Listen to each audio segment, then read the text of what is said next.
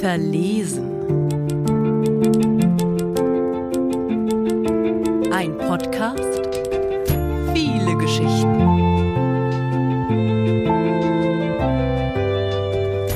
Hochdruckgebiete. Die meiste Zeit ist es ein Hochdruckgebiet. Es ist wie eine Schönwetterlage mit immer wärmer werdenden Höhen. Alles in ihm möchte nach außen strömen und die Welt umarmen. Die ganze Welt. Und vorrangig dich. Wenn mein Herz ein Hochdruckgebiet ist, dann ziehe ich bei plötzlichem Niederschlag einfach meine gelbe Regenjacke an und lache trotzdem. Wenn mein Herz ein Hochdruckgebiet ist, dann fürchte ich mich nicht vor den Gewitterwolken, die du hinter dir herziehst und die wie eine stille Drohung meine Zweifel in ihren schwarzen Schatten verbergen. Wenn mein Herz ein Hochdruckgebiet ist, dann dehnt sich meine Liebe für dich aus. Sie strömt nach außen und gegen diese Zweifel an. Aber immer dann, wenn mein Herz eine Zeit lang ein Hochdruckgebiet war, taucht eines dieser Löcher auf, die in der Luft stehen und ganz unsichtbar dafür sorgen, dass der Druck abfällt. Und dann wird mein Herz ganz plötzlich von einem unaufmerksamen Moment auf den anderen zu einem Tiefdruckgebiet. Wenn mein Herz zu einem Tiefdruckgebiet wird, dann fürchte ich plötzlich, dass es dem Druck von außen nicht standhält, dass es nach innen bricht, dass es zerknittert und zertreten wird. Wenn mein Herz zu einem Tiefdruckgebiet wird, dann reißt der zum Fluss werdende Bach mich mit und in meinem Schreck schlage ich um mich wie ein Ertrinkender. Wenn mein Herz zu einem Tiefdruckgebiet wird, dann kann ich nicht mehr zwischen der Kälte des Windes und deiner Kälte unterscheiden. Als ich das letzte Mal eines dieser Luftlöcher übersehen habe, sind nicht nur meine Stiefel undicht geworden und nicht nur meine Socken wurden mit dem salzigen Nass durchnässt. Auch dein blauer Regenschirm hat dem plötzlichen Unwetter nicht standgehalten. Und wenn ich ihn jetzt aus etwas Entfernung betrachte, bin ich mir sicher zu wissen, dass er einen kräftigen Knick in einem seiner Stäbe hat dann frage ich mich, wie viele meiner Tiefdruckgebiete dein Regenschirm wohl noch aushalten wird, bevor er dir aus der Hand gerissen und von dem Sturm weggespült wird. Meine gelbe Regenjacke ist von den Druckunterschieden schon spröde geworden.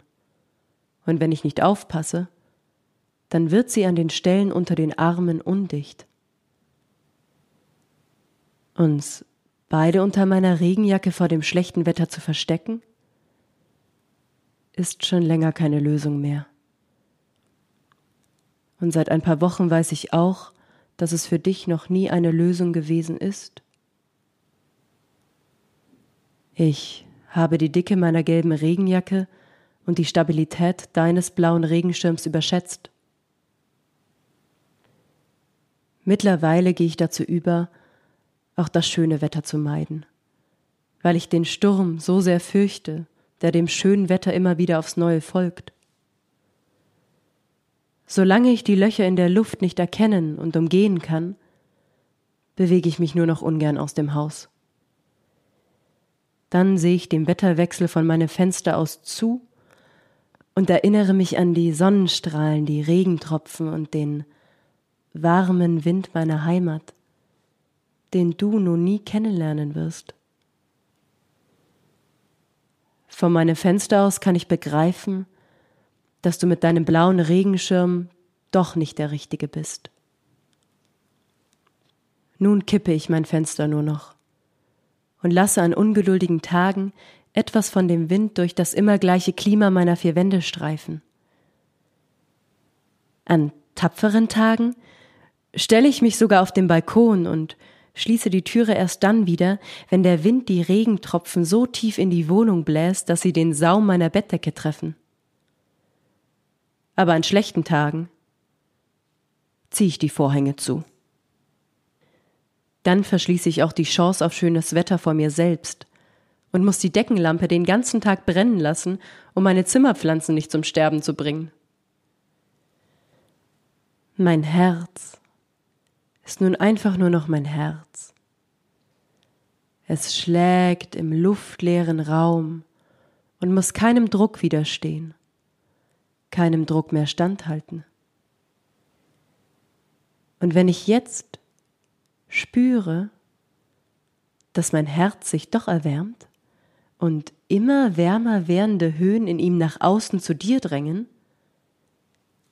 dann ertappe ich meine Mitbewohner dabei, wie sie die Sonnenstrahlen durch die geöffnete Balkontüre zu uns in die Wohnung eingeladen haben. Bei grauen Wolken versichere ich mich lieber zweimal, dass auch die Fenster im Badezimmer geschlossen sind, dass der Fußabstreifer den schmalen Schlitz unter der Türe abdeckt und der Lüftungsschacht des Kamins verriegelt ist. Meine gelbe Regenjacke hängt schon länger ganz weit hinten in meinem Schrank und wartet auf bessere Zeiten. Denn es ist November und es klingt an der Türe. Ich überlege lange, bevor ich die Türe öffne. Aber dann stehst du vor mir, triefend nass und lachend. Und obwohl die kalte Novemberluft nun durch die geöffnete Türe in meine Wohnung fegt und die Jacken beinahe von dem Garderobenständer weht, wärmt sich die Luft in meinem Herzen plötzlich auf, als du mir einen großen roten Regenschirm und deine Hand reichst.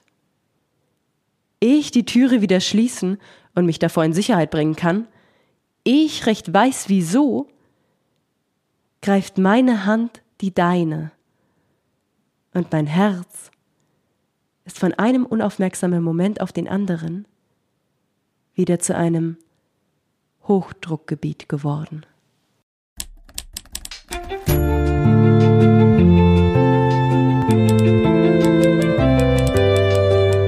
Das war Verlesen mit einer Geschichte von Lavina Stauber, gelesen von Sandra Julia Reils.